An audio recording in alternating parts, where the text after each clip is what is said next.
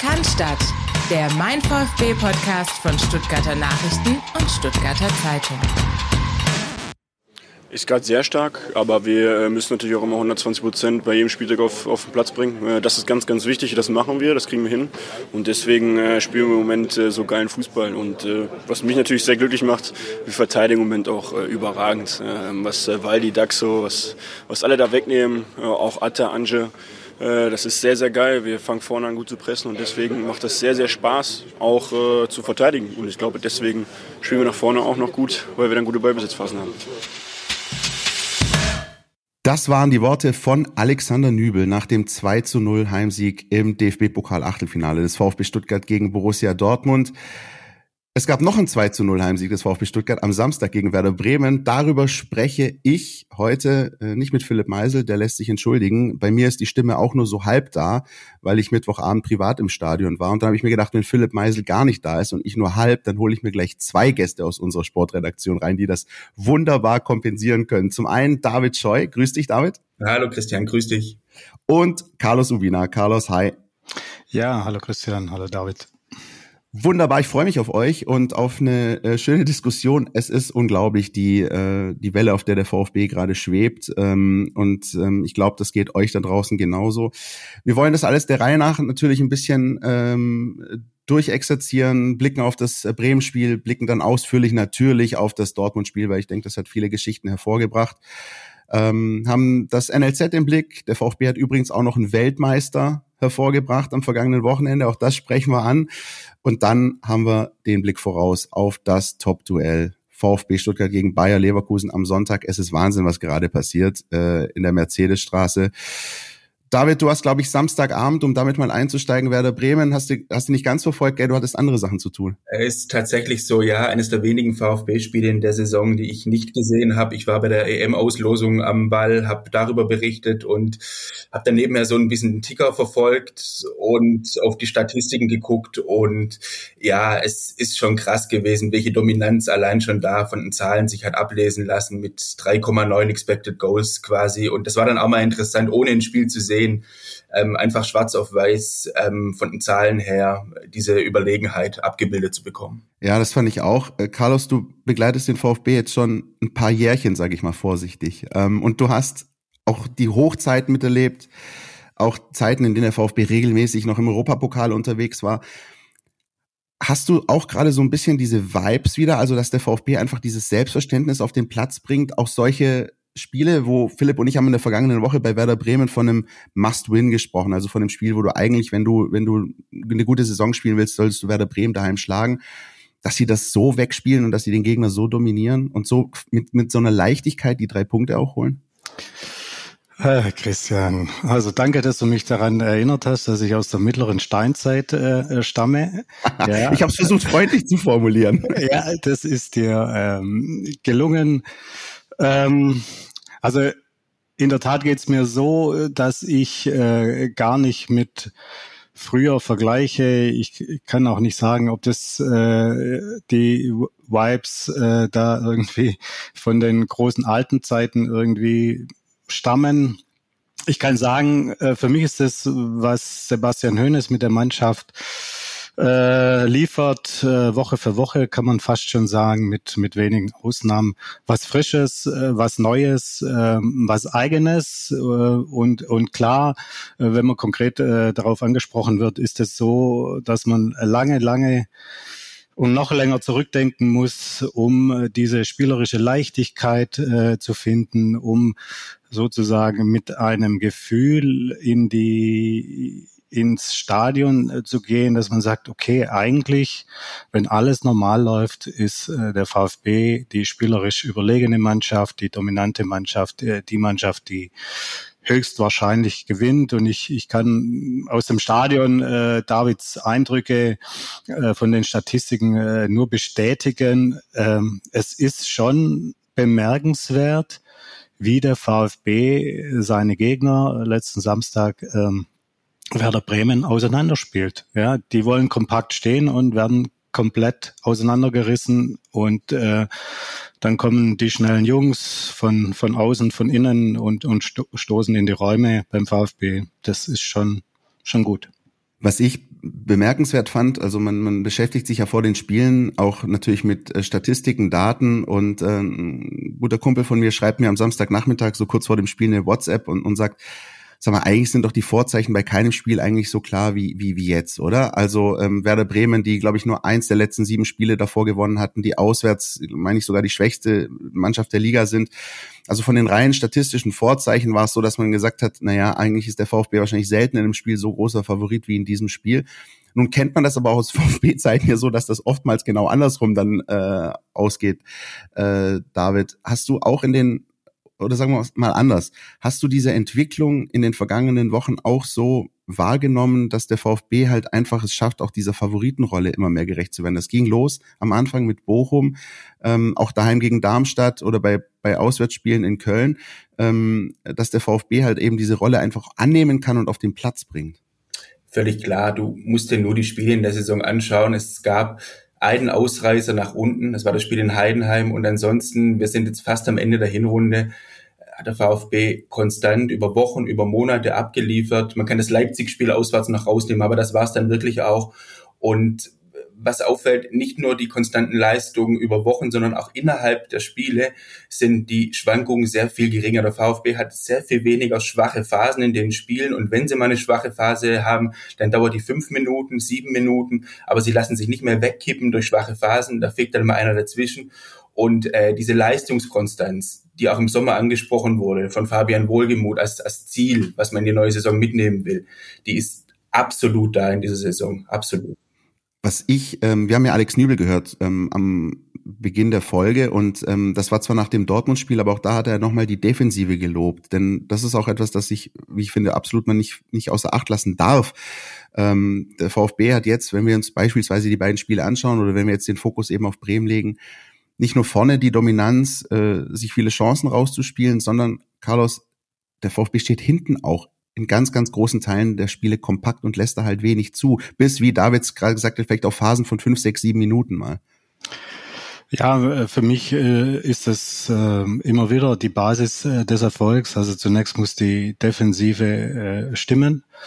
Und das tut sie beim VfB. Für mich sind da, also es ist ja eine, sind eine ganze Reihe von, von guten Spielern, aber, aber stellvertretend Alexander Nübel, der ja da zu Wort kam, aber auch äh, Waldemar Anton, äh, das äh, sind die Spieler, die da sozusagen die großen Stabilisatoren sind. Bei, bei Waldemar Anton, sage ich mal, ähm, der kann nicht nur verteidigen, der hat auch Lust aufs Verteidigen, der lebt es vor, der pusht da seine, seine, seine Mitspieler und äh, auf der auf dieser Grundlage lässt sich dann das, das Offensivspiel äh, aufbauen. Es wird ja sehr hoch verteidigt, es wird nach vorne verteidigt, wie es heutzutage äh, heißt. Also das ist ähm, schon auch äh, ein ganz großes Element für, für, für den Erfolg. Wird natürlich immer ein bisschen äh, medial ähm, sozusagen kleiner gehalten, weil halt äh, vorne die Jungs wirbeln und, und zwei ja in besonderer Weise treffen. Ja, das stimmt. Ähm, und einer von den beiden hat dann äh, recht früh noch in der Anfangsphase das 1-0 erzielt, Dennis Undaff. Und der andere äh, machte dann äh, eine Viertelstunde vor Schluss den Deckel drauf mit dem verwandelten Vorelfmeter Seru Girassi. Äh, Gibt es äh, aus eurer Sicht noch irgendwas zur Entstehung dieses Elfmeters zu sagen? Oder also ich, für mich ist das ehrlich gesagt gar kein Thema gewesen. Ich weiß auch gar nicht, warum sich die Bremer da so dermaßen aufgeregt haben oder habe ich regeltechnisch irgendwas verpasst? Äh, nein, ich fand tatsächlich interessant, dass Bremen-Trainer Ole Werner dann gesagt hat, der Schiedsrichter hätte doch ähm, vermuten müssen, dass äh, der Keeper den Ball dahin spielt. Also das muss er nicht. Das, das ja, ist, richtig. Ähm, wirklich nicht, sorry. Und vor allem, wenn man sich die Szene nochmal anschaut, also ich weiß auch nicht, wen, äh, wen der Torhüter da gesucht hat. Also er, er spielt den Ball quasi genau in den Raum zwischen den beiden Bremer Spielern. Also wenn, dann war es entweder der, der, der Monsterfehlpass schlechthin, egal ob da Führig steht oder nicht.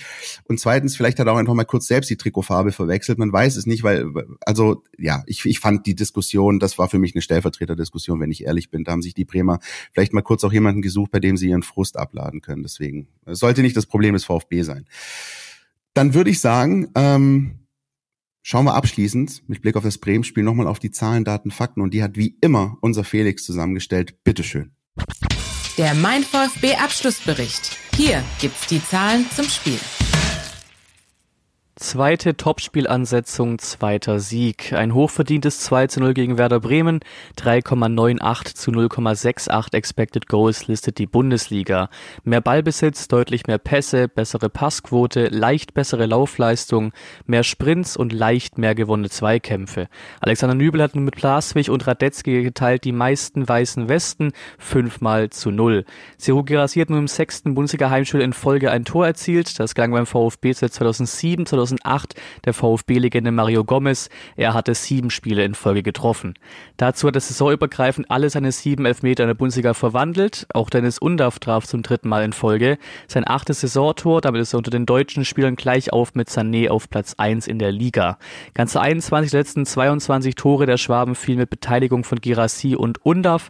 Damit steht der VfB bei jetzt 30 Punkten aus 13 Spielen. Selbst in der Meisterschaftssaison 2006-2007 hat das einen Spieltag länger gedauert für diese 30 Punkte. Besser lief es nur 2003 unter Felix Magath, 33 Punkte. Genau aus dieser Saison haben die Schwaben nun auch einen Rekord eingestellt, nämlich 10 Siege nach 13 Spieltagen. Ein Sieg fehlt dem VfB also noch, um auf dieselbe Punktzahl zu kommen, die er jeweils nach den letzten beiden vollständigen Saisons hatte. Beim Blick in die vergangene Saison ist noch etwas interessant. Mit den 30 Punkten wäre man mit zwei Punkten Abstand auf dem ersten Platz gewesen. Die Top 3 mit Leverkusen und Bayern liefert diese Saison einfach besonders stark ab. Auf Platz 1 könnte der VfB Stuttgart auch in dieser Saison stehen, würde es nach den Expected Points von Understat gehen. 31,1 Punkte beim VfB, 30,56 beim FC Bayern München und 27,72 bei Bayern 04 Leverkusen. Eine Wahnsinnssituation, fast auf den Tag genau ein halbes Jahr nach dem Relegationsrückspiel beim Hamburger SV. Danke, Felix. Soweit also das 2 zu 0 gegen Werder Bremen am Samstag und das 2 zu 0 gegen Borussia Dortmund. Das besprechen wir gleich. Ihr wisst ja, Freitag ab 1 macht jeder seins. Aber bevor ihr ins Wochenende geht, müsst ihr noch eine Sache erledigen. Eure Mails checken und den Mein VfB Newsletter lesen. Da steht alles drin, was ihr braucht, um rund um die Weiß-Roten mitdiskutieren zu können. Jetzt sofort abonnieren unter meinvfb.de.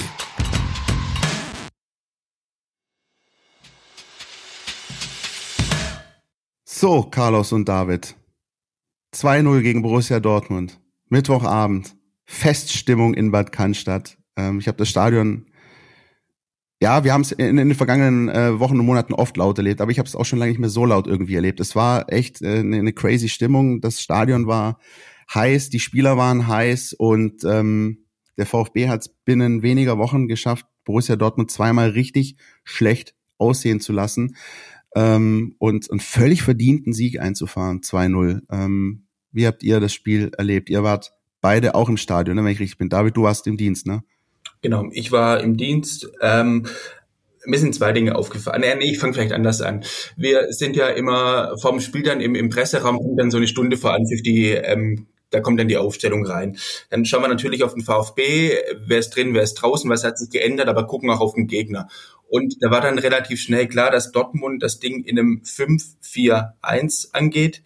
Ähm, hat sich dann später auch so dargestellt, ähm, haben auf Konter gespielt mit vielen langen Bällen. Und das ist dann schon ähm, voran für, für mich auch eine Respektsbekundung äh, an den VfB, zu sagen, wir kommen da nicht hin und versuchen das Spiel zu dominieren, sondern wir stellen uns auf eine spielerisch starke, vielleicht auch überlegene Mannschaft ein und, und gucken, dass wir über Konter zum Erfolg kommen. Also da hat man vor Anpfiff schon gesehen, welches Standing sich der VfB in den letzten Wochen erarbeitet hat. Und das hat sich auf dem Feld dann auch gezeigt. Ja, was ich äh, dann auch auffällig fand, ist mir tatsächlich genauso ins, direkt ins Auge gefallen, auch dass Edin Terzic so die Spieler, die ich für am spielstärksten gehalten hätte, eigentlich auf der Bank gelassen hat. Also ein äh, Reus, ein Brandt, äh, auch Malen oder Füllkrug, die auch noch was am Ball können, die waren alle zu Beginn auf der Bank und ähm, vielleicht hat sie auch dieses 1-1, was die Leverkusen am Sonntag davor geholt haben, so ein bisschen, ich will nicht sagen geblendet, aber ich glaube schon, dass sich da ein bisschen das das entwickelt hat nach dem Motto, naja, komm, wir können auswärts bei spielstarken Mannschaften schon so ein bisschen die den Bus parken, Carlos. Aber das ist, äh, das kannst du vielleicht in Leverkusen machen, aber nicht in Stuttgart, sag ich jetzt mal, mit einem äh, Augenzwinkern. Ja, ähm, da ich gesehen habe, dass der BVB mit zwei Bussen angereist ist, äh, würde ich mal sagen, die haben beide äh, Busse versucht, vorm Strafraum, im Strafraum zu parken. Der David hat es ja gerade gesagt, äh, erst Fünferkette, davor Viererkette. Also ein, ein Kollege hat auf der Pressetribüne gesagt, äh, ist das José Terzic oder Edin Mourinho? Ähm, äh, irgendwie kam einem das äh, so vor, dass die äh, so war, also so ist meine Sichtweise darauf. Die haben ja vor, vor dreieinhalb Wochen es mit offensiveren Spielern äh, versucht, äh, wurden da auch auseinandergenommen. Jetzt hat sich Edin Terzic für eine andere Herangehensweise entschieden, wollte das Ganze aber natürlich nicht so passiv haben von seinen äh, Spielern, spricht aber wieder einmal für, für die Form und auch die, die Klasse des VfB an dem Abend äh, jetzt im DFB-Pokal. Und für mich jetzt mal abseits äh, von der Stimmung und der Dramaturgie des Spiels, man hatte ja in der ersten Hälfte einige gute Balleroberungen, kam aber nicht so ganz klar zum Abschluss, außer vielleicht bei dem Kopfball von Dennis Undaf. Ähm, wenn ich mir das Spiel äh, dann immer vom Ende her ansehe und äh, dann sehe ich immer den äh, mega enttäuschten Edin Terzic auf dem Pressepodium stehen, um äh, Fassung ringend, um Worte ringend, mit seiner Enttäuschung irgendwie weiß er nicht, wo, wohin damit. Das war jetzt äh, nach dem Pokalspiel so, das war vor kurzem nach dem Ligaspiel so und äh, wir dürfen uns erinnern, das war auch in der Vorsaison äh, so beim 3 zu 3. Ja, das ist schon auffällig. Also und dann kann man dann eben, also ich glaube spätestens da nicht mehr von Zufall sprechen. Der VfB hat jetzt irgendwie so der Höhnes VfB, weil auch das 3-3 war ja schon unter Sebastian Höhnes. Hat es jetzt dreimal äh, in, in, in einigen Monaten geschafft, zu Hause gegen Borussia Dortmund äh, dagegen zu halten. Das Ligaspiel, das 3-3 war nochmal was anderes, war lange in Unterzahl, 0-2 hinten und dann sich einfach zurückgekämpft. Aber jetzt die beiden Spiele jüngst, ähm, finde ich, zeigen halt, dass ähm, wie, wie David, wie du gesagt hast, dass der VfB da mittlerweile schon so ein Stück weit ein Standing hat, dass Mannschaften hierher kommen, wissen, was sie offenbar erwartet und sich versuchen, darauf irgendwie einzustellen. Ähm, gut, jetzt ja, haben wir. Also Christian, äh, sorry, wenn ich mich kurz mit einem ja, Gedanken äh, noch einbringe. Also es ist aus meiner Sicht schon so, dass beide äh, Spiele in der laufenden Saison, das waren äh, Machtdemonstrationen des VfB, das kann ich nicht anders sagen. Äh, und das war im, im, im Vorfeld nicht so zu erwarten, aber was sich auf dem Platz abgespielt hat, äh, der VfB war in allen Belangen überlegen. Technisch, taktisch, läuferisch. Also da, da gibt's, da gibt's kein Vertun. Schnitt.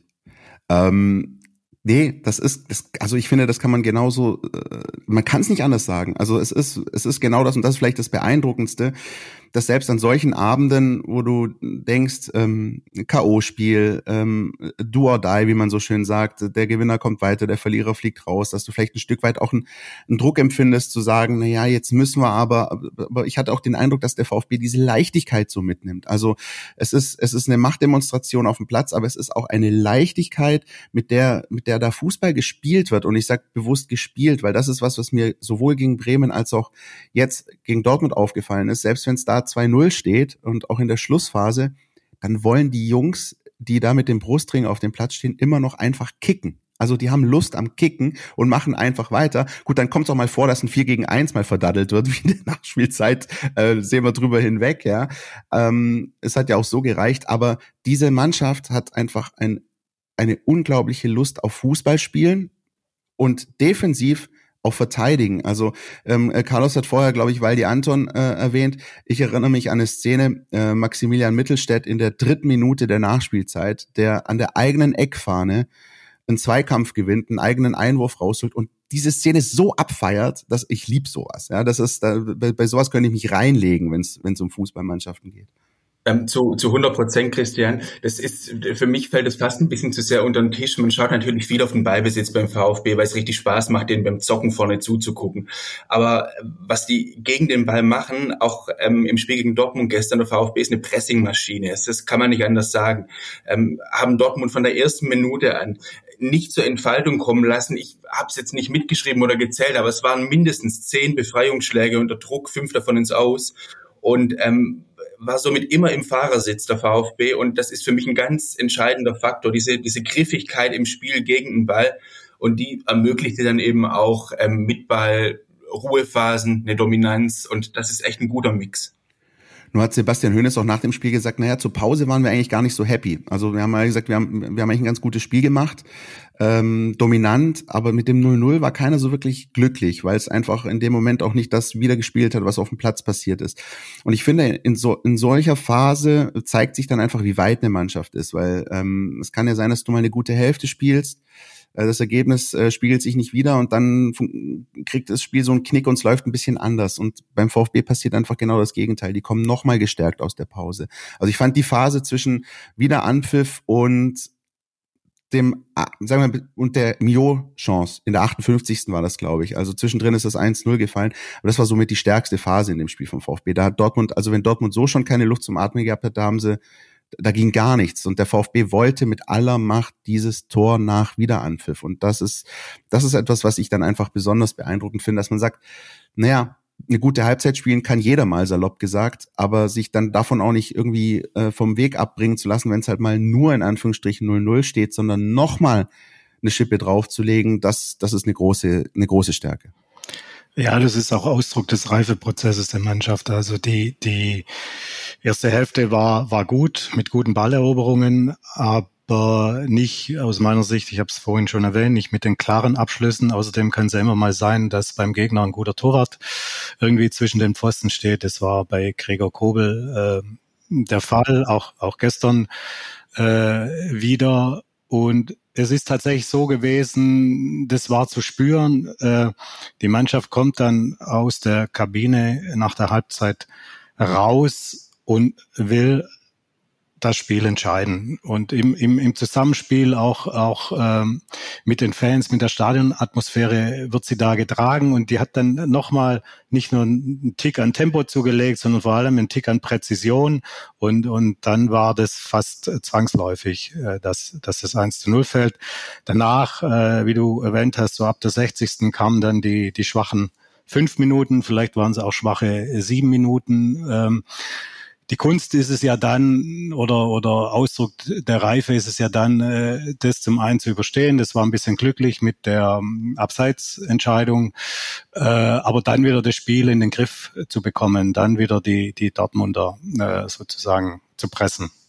Das Abseitstor finde ich äh, ein gutes Stichwort. Ähm, wir auch in dem Podcast äh, sprechen ja oft auch ähm, leidenschaftlich über das Für und Wider des, des Videobeweises und oftmals, äh, schließe ich auch mit ein, gibt es dann immer das Argument, der Videobeweis killt die Emotion. Aber gestern war das irgendwie ein Stück weit anders, weil ähm, als dieses Tor, das vermeintliche der Dortmunder zurückgenommen wurde, da wurde es auch richtig laut im Stadion. Da hat mich ein bisschen erinnert an, an das zurückgenommene Tor von Dennis Aogo im Relegationsrückspiel bei Union. Ich weiß nicht, ob sich da immer noch dran erinnert. Frühes Tor, Gonzales steht im Abseits und dieser Jubel in der alten Försterei, als dieses Tor zurückgenommen wurde, das hat mich ein bisschen daran erinnert, äh, an, an die Reaktion der Fans gestern im Stadion, als, als äh, das vermeintliche 1-1 rausgenommen wurde. Und das war tatsächlich auch nochmal so ein so ein Moment, der das Spiel gedreht hat, weil das war wirklich die gefährlichste Phase in dem Spiel. Ähm, da waren die Dortmunder ähm, ja, haben sich nach vorne mal gewagt. Da wurde das Spiel ein bisschen wild, fand ich. Also da, da haben die Dortmunder fast schon aufgelöst, ein, ein Stück weit, und wollten zwingend jetzt irgendwie was nach vorne zeigen. Und dann ähm, wäre fast dieses ähm, Tor gefallen, das dann gefallen ist, aber nicht gezählt hat. Aber als das zurückgenommen wurde, erstens ein riesiger Jubel im Stadion und zweitens hatte ich das Gefühl, das war nochmal so ein letztes Hallo wach für die Mannschaft, also für den VfB. Äh, David nach dem Motto, ah, ah, so, so verbringen wir hier nicht die letzten 30 Minuten in diesem Spiel. Wir reißen das wieder an uns hier. Du hast im Stadion auch gehört, klingt jetzt komisch, aber das war fast wie ein erzieltes Tor. Ja, dann, ja, äh, ja, ja, Wahnsinn. Ähm, dann die Hand hoch ist vom, vom Schiedsrichter und er gesagt hat, kein Tor. Ja, und das war dann wirklich der letzte Kipppunkt. Vielleicht können wir es auf fünf Minuten reduzieren, ähm, in denen der VfB dann nicht da war und dann waren sie sofort wieder griffig und dann wirklich hinten raus verdient gewonnen, hätten höher gewinnen können, vielleicht müssen. Ähm, das ist vielleicht der Vorwurf, den man ihnen noch machen kann. Ähm, sie sind ein bisschen zu verspielt vorne und, und haben dann so nicht die letzte Zielstrebigkeit. Das ist so äh, eine Folgeerscheinung von diesem Spielwitz, dass da dann einfach der letzte Killerinstinkt manchmal fehlt. Ähm, aber es macht so Spaß, dem gerade zuzugucken. Ja, und das geht, glaube ich, auch vielen so, die nicht nur im Stadion waren, sondern auch vom Fernseher. Ich glaube, es ist auch schön für Fußball Deutschland, dass das mal schön im Free TV zu sehen war, ehrlich gesagt. Ja, es ist vielleicht auch äh, gut so, dass der VfB nicht perfekte Spiele abliefert, sondern äh, Emotionen schon noch äh, weckt. Und ich äh, gehe mal davon aus, dass äh, dieser Jubel bei dem zurückgenommenen Tor auch irgendwie ausgedrückt hat, dass das ja nur gerecht ist, wenn es 1 zu 0 äh, bleibt, äh, so dem Spielverlauf ent, entsprechend. Und ähm, ich sag's mal so, freuen wir uns doch daran, dass äh, die zocken, äh, gut zocken und ähm, wenn wenn die noch aus aus aus drei Chancen äh, vier Tore machen würden, dann ähm, ja hätte man ja gar nichts mehr, ähm, um sich aufzuregen oder äh, sonst irgendwie Emotionen zu zeigen. Apropos zocken, äh, wie abgezockt war eigentlich ähm, das zweite Tor von Silas. Auf einer Skala von eins bis zehn ungefähr eine zwölf, würde ich sagen, wie er das Ding an Kobel vorbeischiebt. Habe ich so oder haben wir so von Silas auch nicht oft gesehen, aber selbst er lässt sich da anstecken von dieser dann auch Cleverness in der Situation, den Ball so reinzumachen. Aber er hat die Momente jetzt in letzter Zeit ab und zu schon mal drin. Ich erinnere mich an, ich glaube, 2-0 bei Union Berlin war es nach dem Konto, wo er auch relativ überlegt äh, einschiebt. Und auch hier sieht man dann im Kleinen irgendwie so ein Stück weit den Reifeprozess, dass das Spieler dann auch einen Schritt nach vorne machen. Und bei ihm ist es dann wirklich so diese Abgezocktheit, die er jetzt ein Stück mehr hat als früher, ja den ich übrigens äh, ganz kurz zurückgriff noch, ich fand Silas auch gegen Bremen sehr, sehr stark, noch wenn er nicht zu den Torschützen gehörte. Carlos? Ja, also kann ich bestätigen, Silas war gegen Bremen äh, sehr auffällig, bekam ja auch ein extra Lob äh, von äh, Sebastian Hoeneß. Äh, bitte seht's mir nach. Äh, noch kann ich bei Silas nicht von abgezockt äh, irgendwie reden. Das sind gute Aktionen und äh, er probiert ja sehr viel, probiert ja sehr, äh, sehr trickreich zu sein und äh, gelegentlich immer häufiger äh, passt es dann auch und, und, und äh, gelingt. Aber ich brauche noch ein bisschen, um ihn abgezockt zu nennen. Das äh, kann ich auf jeden Fall auch verstehen. Und äh, wie ihr auch alle gesagt habt, ich glaube, wir sind uns da auch komplett einig. Ähm, der VfB spielt gerade wahnsinnig gut, aber es ist tatsächlich noch nicht das perfekte Spiel. Also da, da gibt es noch einige Komponenten. Das ist, und das ist eigentlich das Verrückteste, dass wir darüber sprechen, dass es ja durchaus noch Dinge gibt, die verbesserungswürdig sind. Hat Sebastian Hoeneß nach dem Pokalspiel auch gesagt. gesagt erstens, eigentlich müssen wir zur Pause führen. Und zweitens, eigentlich müssen wir das Spiel hinten raus auch noch ein bisschen höher äh, gestalten. Jetzt ist es in dem Pokalspiel tatsächlich äh, nicht wichtig, weil da geht es erstens nur ums Weiterkommen.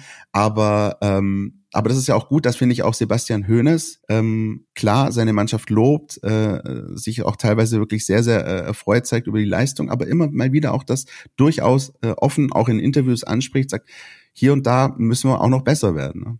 Ja, das gehört äh, ganz klar zu seiner Art. Er hat ja äh, eine sehr positive Ausstrahlung und, und eine sehr positive Ansprache an die Mannschaft, aber er ist halt auch ähm, in, in der Analyse, in der Betrachtungsweise sehr nüchtern, sehr analytisch und, und will auf keinen Fall äh, die Bodenhaftung äh, verlieren und, und, und äh, war, kann und, und will nichts schön färben, ja, auch nicht besser machen, als es ist. Ähm, übrigens auf der Tribüne äh, am Mittwochabend saß sein Papa, Dieter Höhnes, der sich das angeschaut hat. Und neben Dieter Höhnes saß Julian Nagelsmann. Und äh, der hat sich, glaube ich, auch ganz genau angeschaut, was da passiert. Und äh, David, äh, dann nach dem Spiel gestern Abend, ähm, hat Dennis Undorf mal nochmal einen rausgehauen und hat äh, da ein bisschen was verkündet, ne?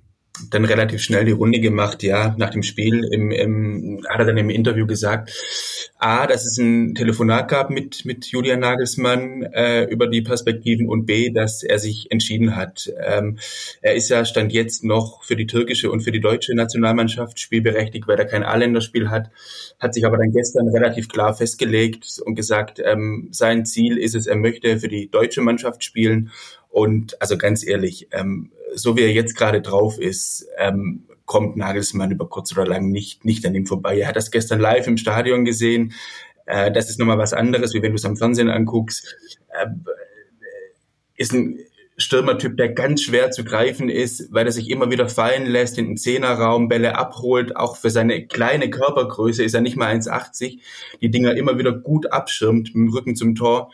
Und das sind Qualitäten, ähm, wenn man sich die Nationalmannschaft jetzt anschaut, die, die kann die Nationalmannschaft brauchen. Und ähm, normalerweise müsste es über kurz oder lang zu einer Nominierung kommen. Carlos, ich habe äh, letzte Woche in der Folge mit Philipp habe ich gesagt, ähm, bei Dennis Undaff könnte ich mir so ein Stück weit vorstellen, dass er der neue Lukas Podolski wird, so im Nationalteam. Auch nicht nur was das Spiel angeht, sondern auch was seine Art und so weiter angeht. Wie, wie siehst du ihn?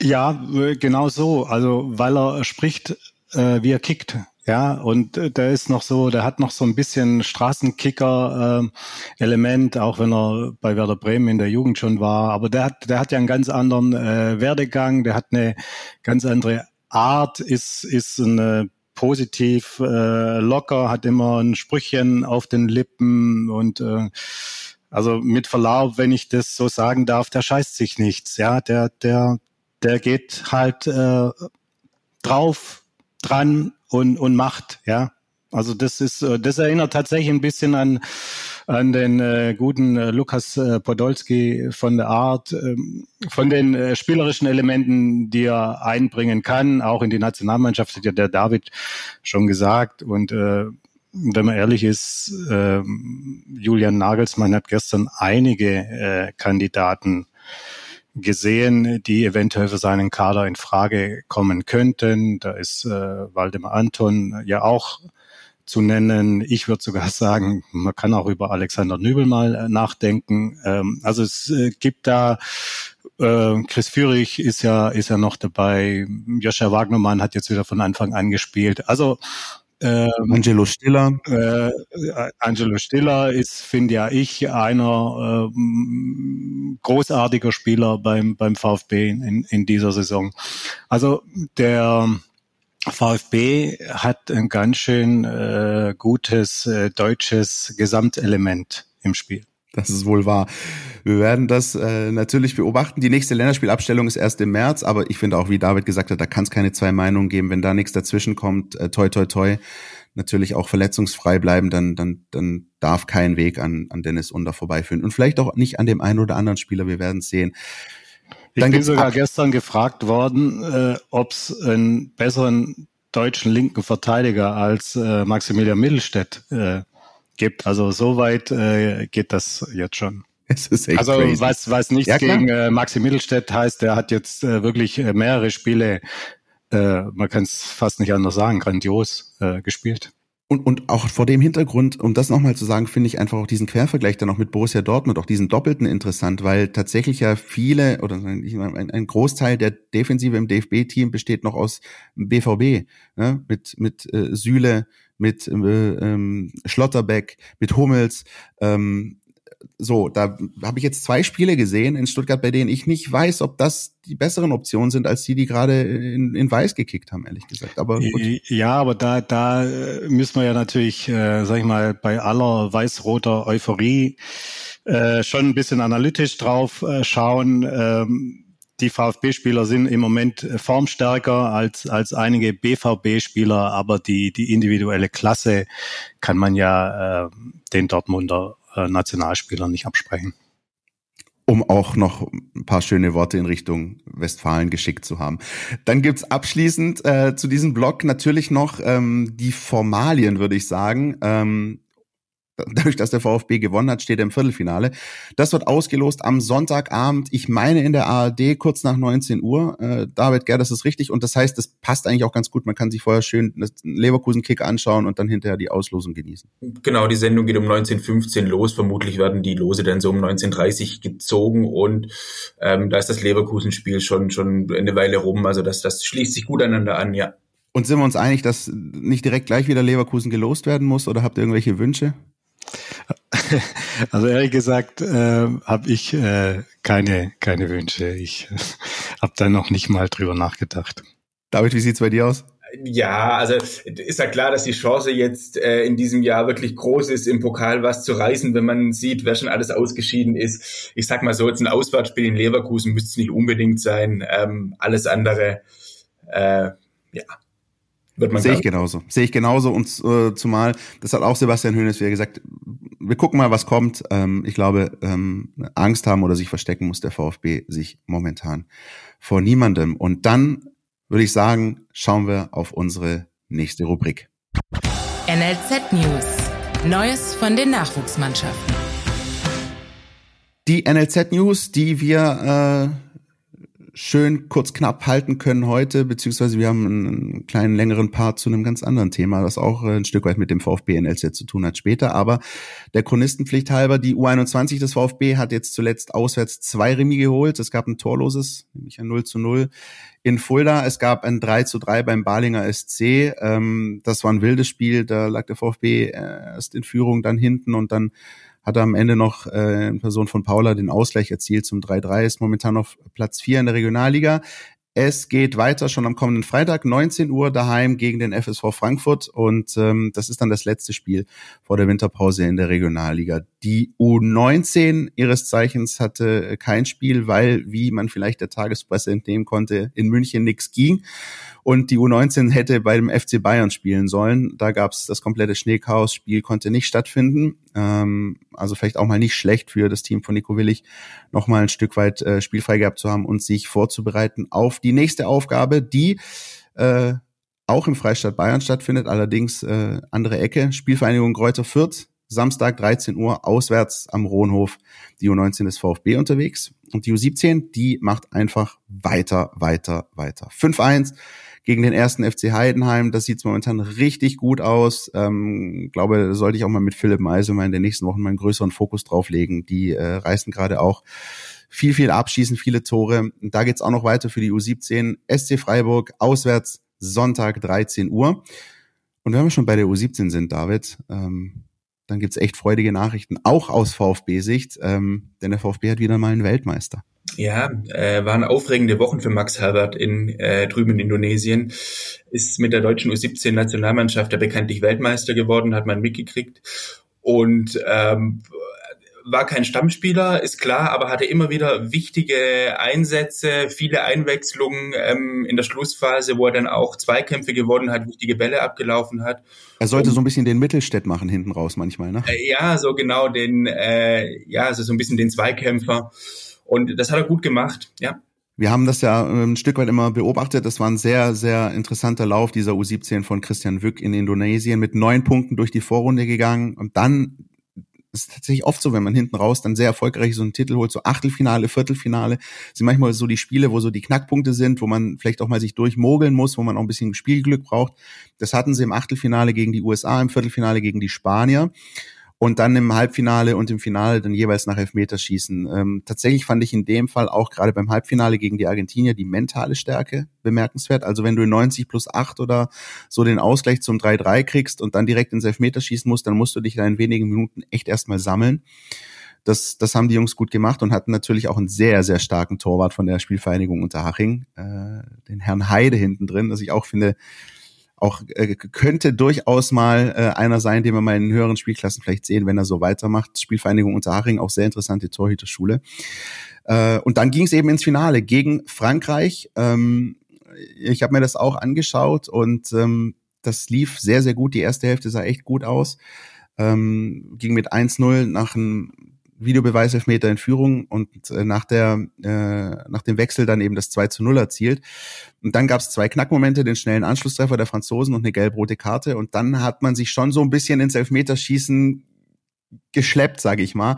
Die Franzosen konnten aber nur noch den äh, 2-2 Ausgleichstreffer markieren und ähm, wie gerade auch schon von David erwähnt, in der Schlussphase noch mit Max Herbert, der den einen oder anderen wichtigen Zweikampf gewonnen hat und dann halt Elfmeterschießen, wo jetzt tatsächlich zum zweiten Mal binnen ein paar Monaten die Franzosen äh, im Finale den Deutschen unterlegen sind. Erst im EM-Finale, noch im Sommer und jetzt eben im, im WM-Finale. Und witzigerweise bei beiden Elfmeterschießen war es so, dass der erste deutsche Schütze vergeben hat. Also die Franzosen sind eigentlich mit dem Momentum in das Elfmeterschießen rein. Kleine Führung. Die Franzosen haben jetzt auch 2-0 geführt. Und dann hat das DFB-Team einfach geschafft, äh, da zurückzukommen und, äh, und sich den Titel zu holen. Ich finde tatsächlich, äh, Carlos, meinen wir beide, wir können ja auch immer so ein bisschen den Quervergleich zum spanischen und kroatischen Fußball hinlegen. Ähm, für Deutschland vielleicht jetzt auch mal ein richtig guter Moment, nach echt vielen schlechten Nachrichten äh, in dem Kalenderjahr nochmal so einen Abschluss zu haben. Ähm, ja, also ich habe äh, tatsächlich auch äh, geschaut und ich muss äh, jetzt bei deinen ganzen Ausführungen sagen, ja, die Mannschaft hat sich am Ende durchgekämpft, würde ich sagen. Äh, was mich tatsächlich beeindruckt hat, mit wie viel Herz und Leidenschaft äh, sie auf zurückgetreten ist. Das war mm, sozusagen der große Unterschied dann zu den spielstärkeren Mannschaften. Das waren die Spanier, teilweise die Argentinier, auch die Franzosen. Aber ähm, das haben die da äh, richtig gut umgesetzt, hat mich auch ein bisschen dran erinnert an die letzte, sag ich mal, große WM in Katar. Da hat sich meiner Meinung nach auch die Mannschaft am Ende durchgesetzt, die, das größte Herz hatte und, und, und die größte Leidenschaft auf den Platz äh, gebracht hat. Natürlich äh, gepaart mit, mit äh, schon äh, Fußball, ja, und das äh, fand ich gut.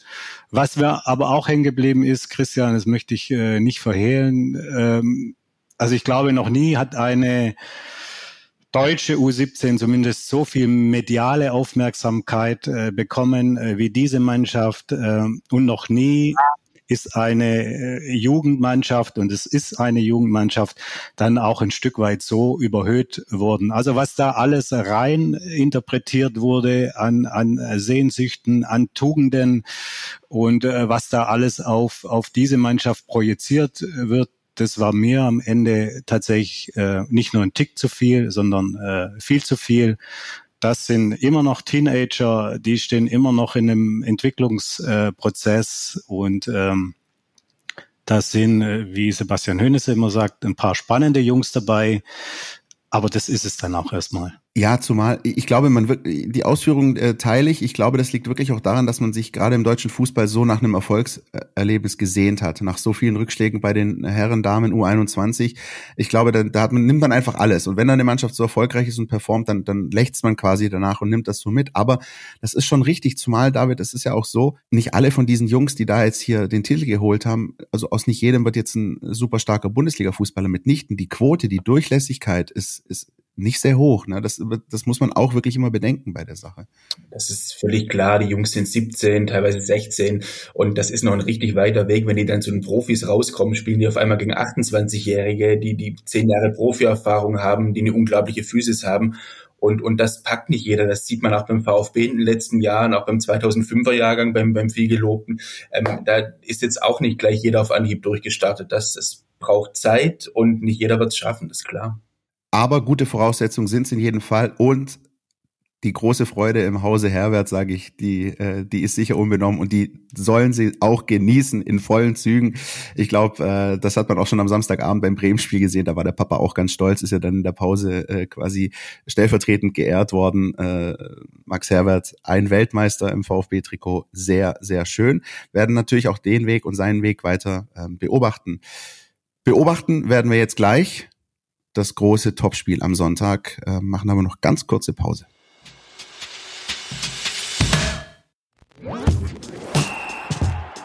Du willst nicht nur jede Woche den Podcast hören, sondern zu jeder Zeit voll über den VfB Stuttgart informiert sein? Mit dem Mein VfB Plus Abo bleibst du immer auf Ballhöhe. Erhalte Zugriff auf das Matchcenter, Live-Ticker, multimediale Inhalte und vieles mehr – Jetzt die Mein VfB App runterladen und das Abo vier Wochen kostenlos testen. Verfügbar im Apple App Store und im Google Play Store. Sonntag. VfB Stuttgart, Bayer Leverkusen, Sebastian Hoeneß, Xavi Alonso.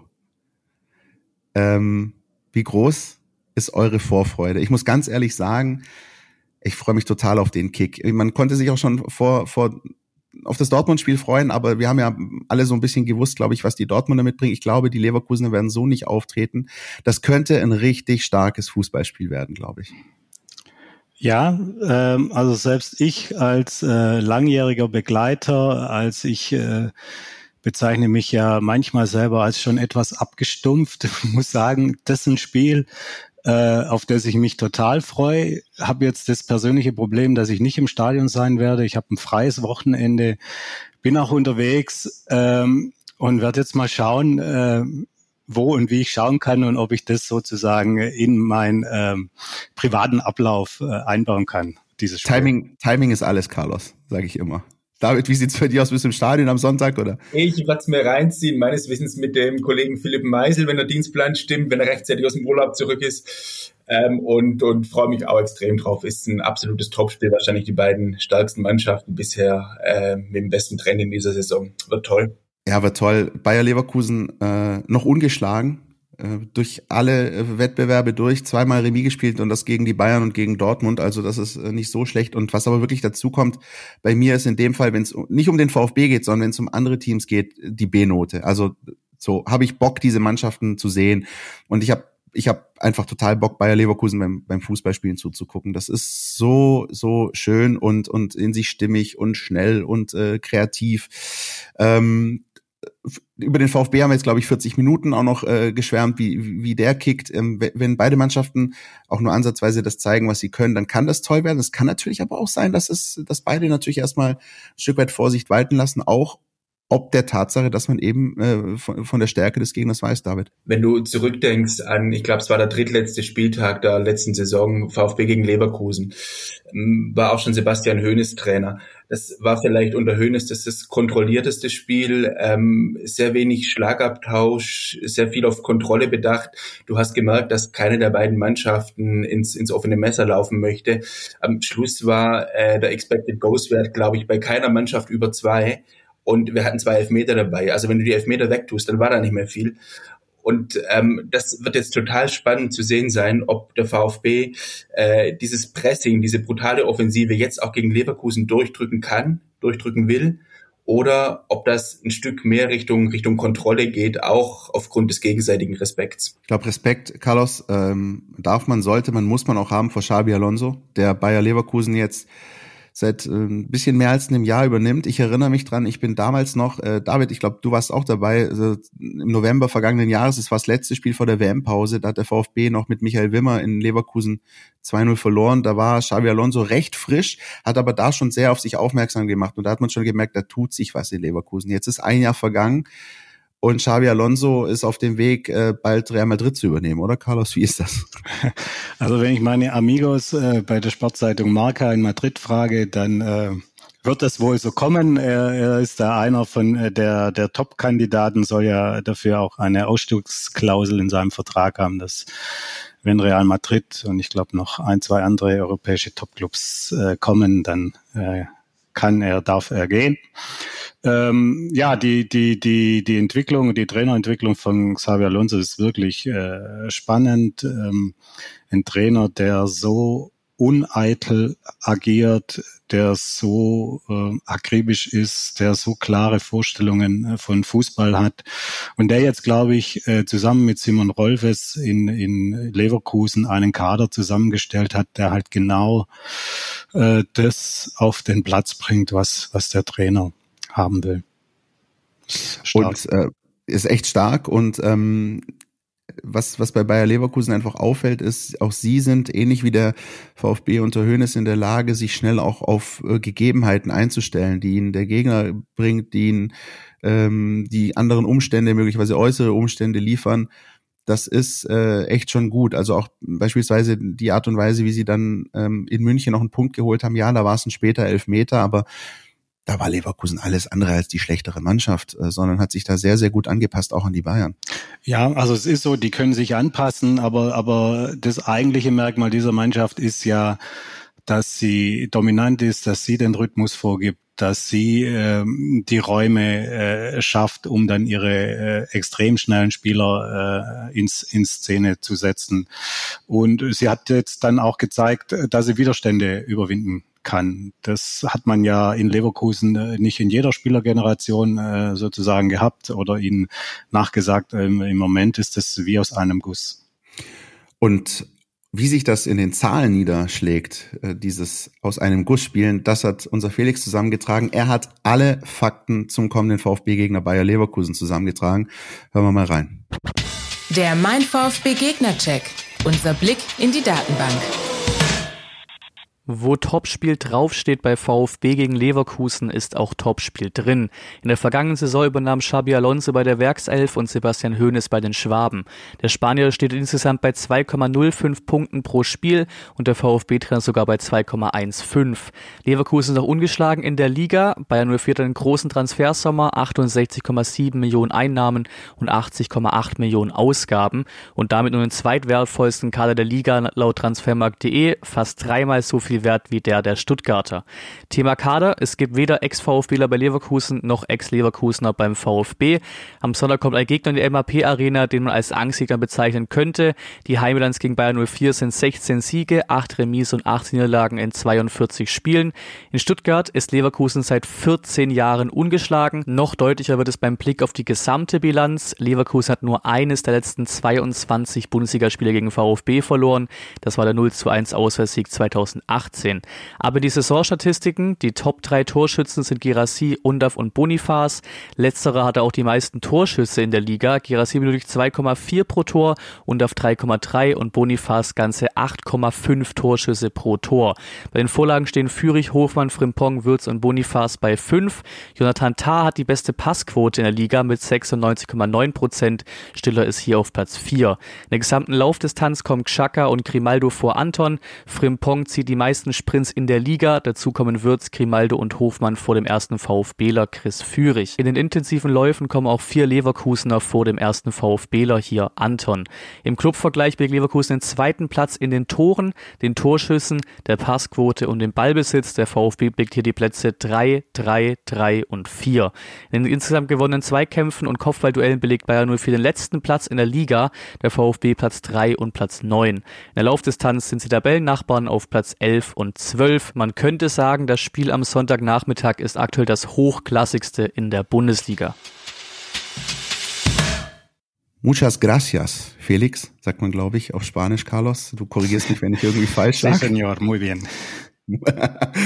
und ähm, das ist sozusagen der Blick auf äh, Leverkusen äh, generell. Ähm, jetzt haben wir natürlich noch unsere ähm, schöne Rubrik Spieler, auf die es ein Augenmerk zu richten gilt, wie man so schön äh, sagt. Ähm, und ich glaube tatsächlich, es gibt selten eine Mannschaft, wo man gefühlt jeden äh, rauspicken kann, weil ähm, weil sie so facettenreich ist. Ähm, ich habe äh, mich entschieden ähm, für vielleicht die Captain Obvious ähm, äh, Variante Florian Wirtz, der sich das muss man einschränkend erwähnen, im Pokalspiel unter der Woche gegen ähm, Paderborn verletzt hat, kurz vor der Pause ausgewechselt werden musste. Ob er spielen kann, noch nicht ganz sicher.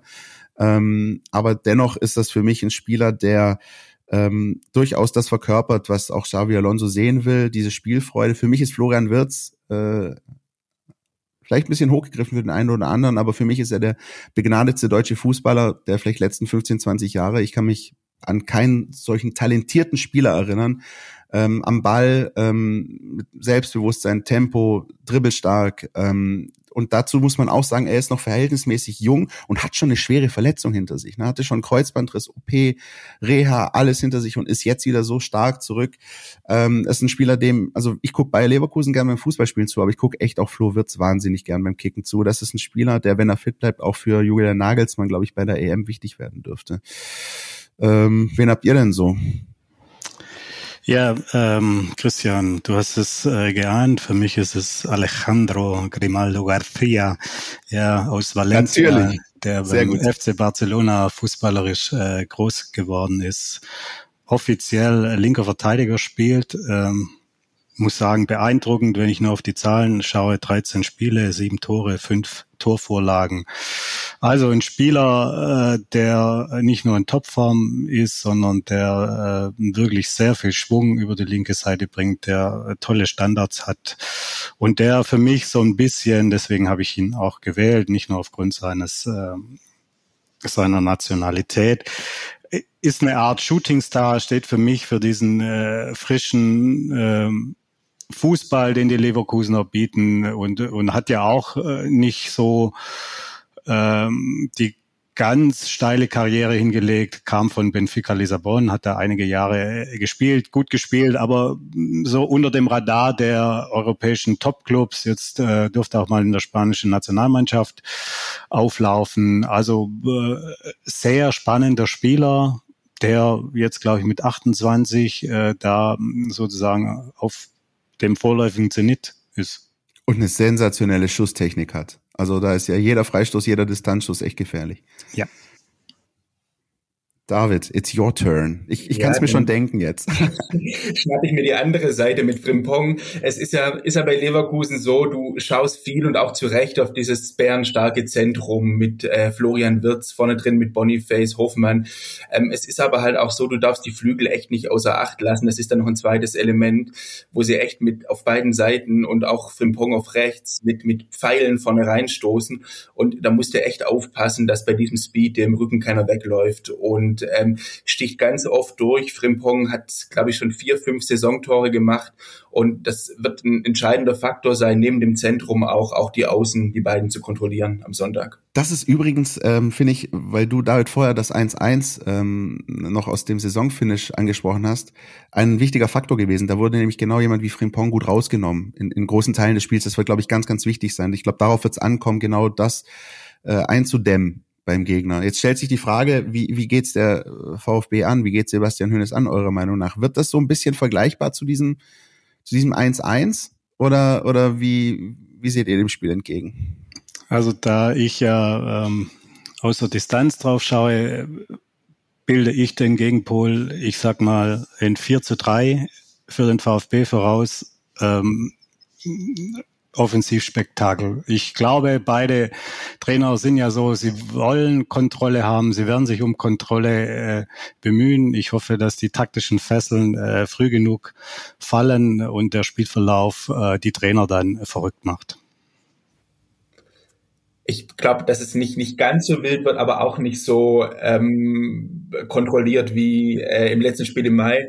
Ähm, ich sage ein attraktives 1 zu 1 wäre ich tatsächlich auch drauf gegangen. Ähm, dann würde ich ähm, aber dem Spektakelfaktor noch äh, Tribut zollen und sagen, dann machen wir ein 2-2 draus.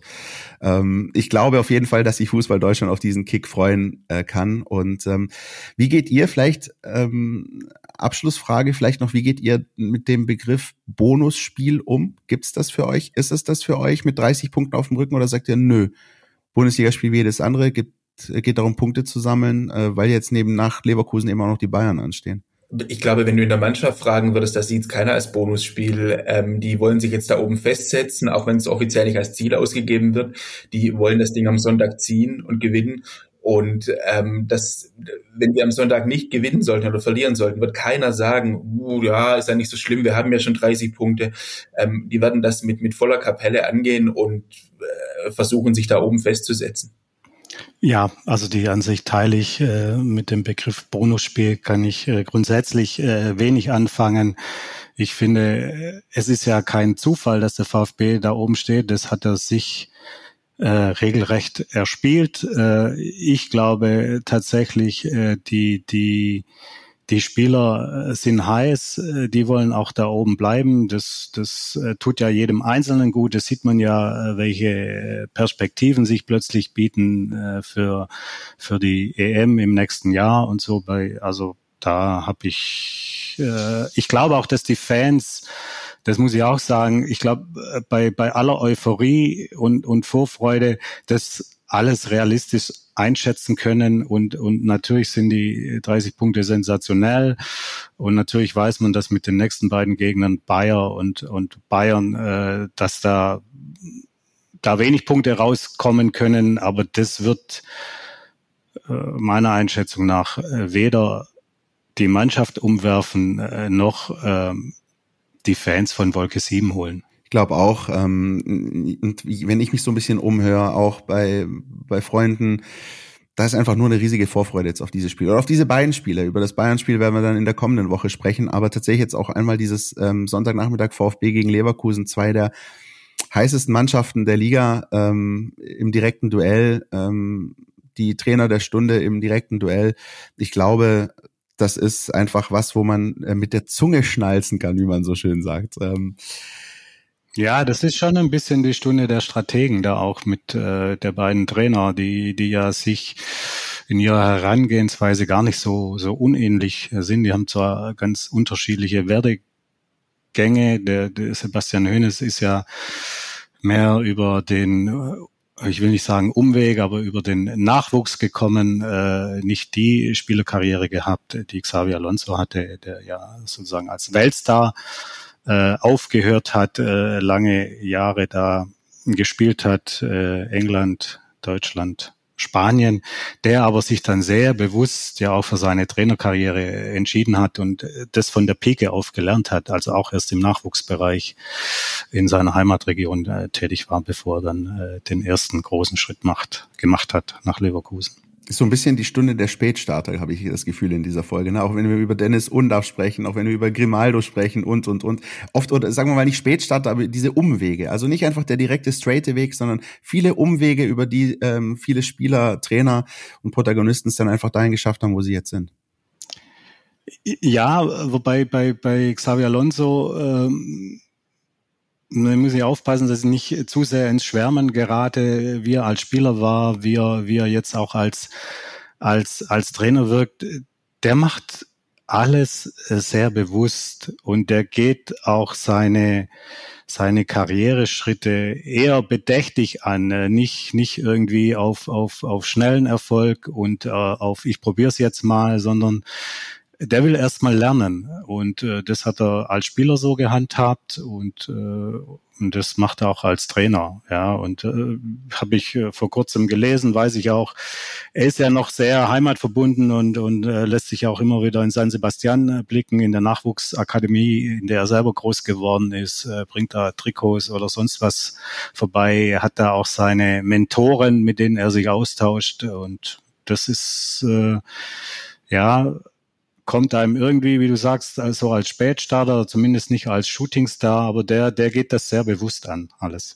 Gut, dann würde ich sagen, auch wenn du gerade gesagt hast, äh, Xavi Alonso will viel lernen, David, dann hoffen wir mal, dass ähm, auch nach Sonntag äh, Nachmittag Xavi Alonso noch viel zu lernen haben wird, weil das würde bedeuten, dass es nicht optimal gelaufen ist aus seiner Sicht. Ne? Wir sind gespannt, ja.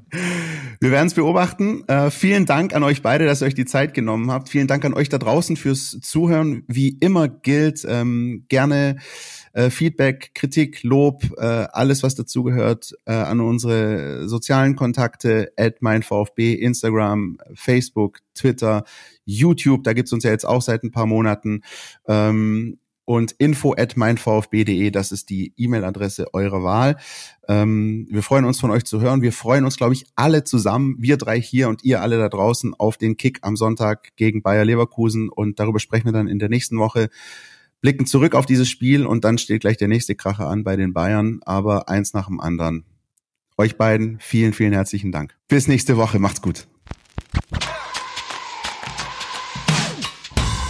Podcast, der Mein VfB Podcast von Stuttgarter Nachrichten und Stuttgarter Zeitung.